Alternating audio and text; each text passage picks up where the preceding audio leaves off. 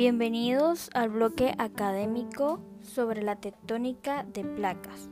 El desarrollo de una revolución científica era que la idea de que los continentes van a la deriva por la superficie de la Tierra, con la opinión establecida de que las cuencas oceánicas y los continentes son estructuras permanentes muy antiguas. El concepto de un manto sólido indujo a la mayoría de investigadores a la conclusión de que la corteza externa de la Tierra no podía moverse. La opinión convencional de la comunidad científica era que las montañas se iban originando a medida que la Tierra se enfriaba paulatinamente. A medida que el interior se enfriaba y se contraía, la capa externa sólida de la Tierra se deformaba mediante pliegues y fallas para ajustarse al planeta, que se encogía. Los científicos se han dado cuenta de que la corteza externa de la Tierra es móvil y de que los continentes migran de una manera gradual a través del planeta, a causa de los bloques de material continental que chocan y generan las grandes cadenas montañosas de la Tierra. El encaje de los continentes consta de las líneas de costa que están siendo continuamente modificadas por, procesos erosivos y sedimentarios. Wenegger parecía consciente de este hecho, ya que su ajuste original de los continentes era muy aproximado.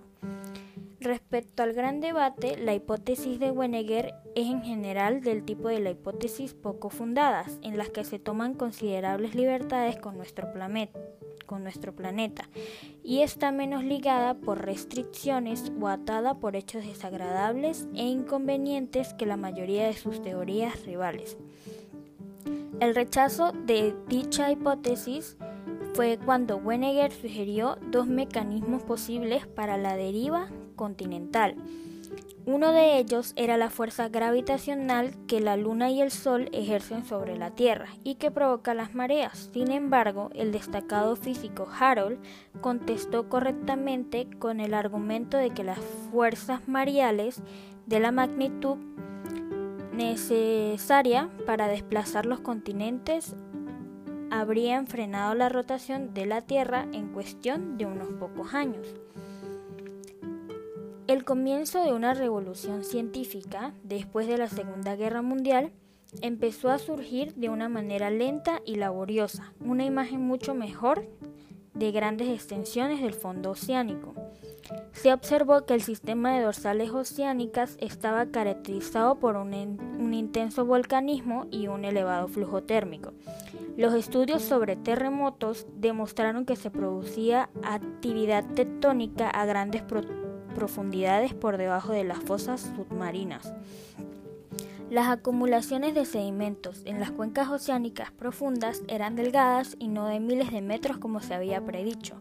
Las pruebas procedentes de la dorsal centroatlántica demostraron que allí al menos la corteza se estaba separando realmente. La importancia y conclusión de la teoría de la tectónica de placas es que como tal ha relacionado muchos aspectos de la geología que antes se consideraban no relacionados. Los geólogos han encontrado explicaciones para la distribución geológica de los terremotos, volcanes y los cinturones montañosos podemos explicar mejor las distribuciones de plantas y animales en el paso geológico, así como la distribución de los depósitos de minerales económicamente importantes.